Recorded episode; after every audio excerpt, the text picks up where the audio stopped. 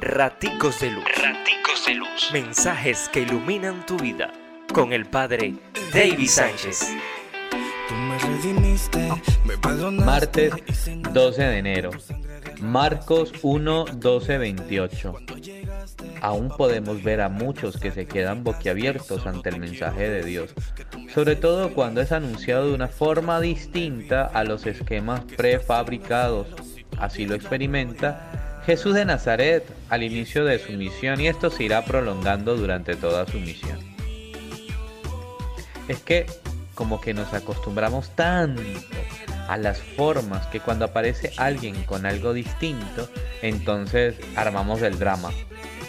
Lo que necesitamos es liberarnos de tantas ataduras que no nos permiten descubrir la novedad del Evangelio. Dios te bendice, pórtate bien, es una orden.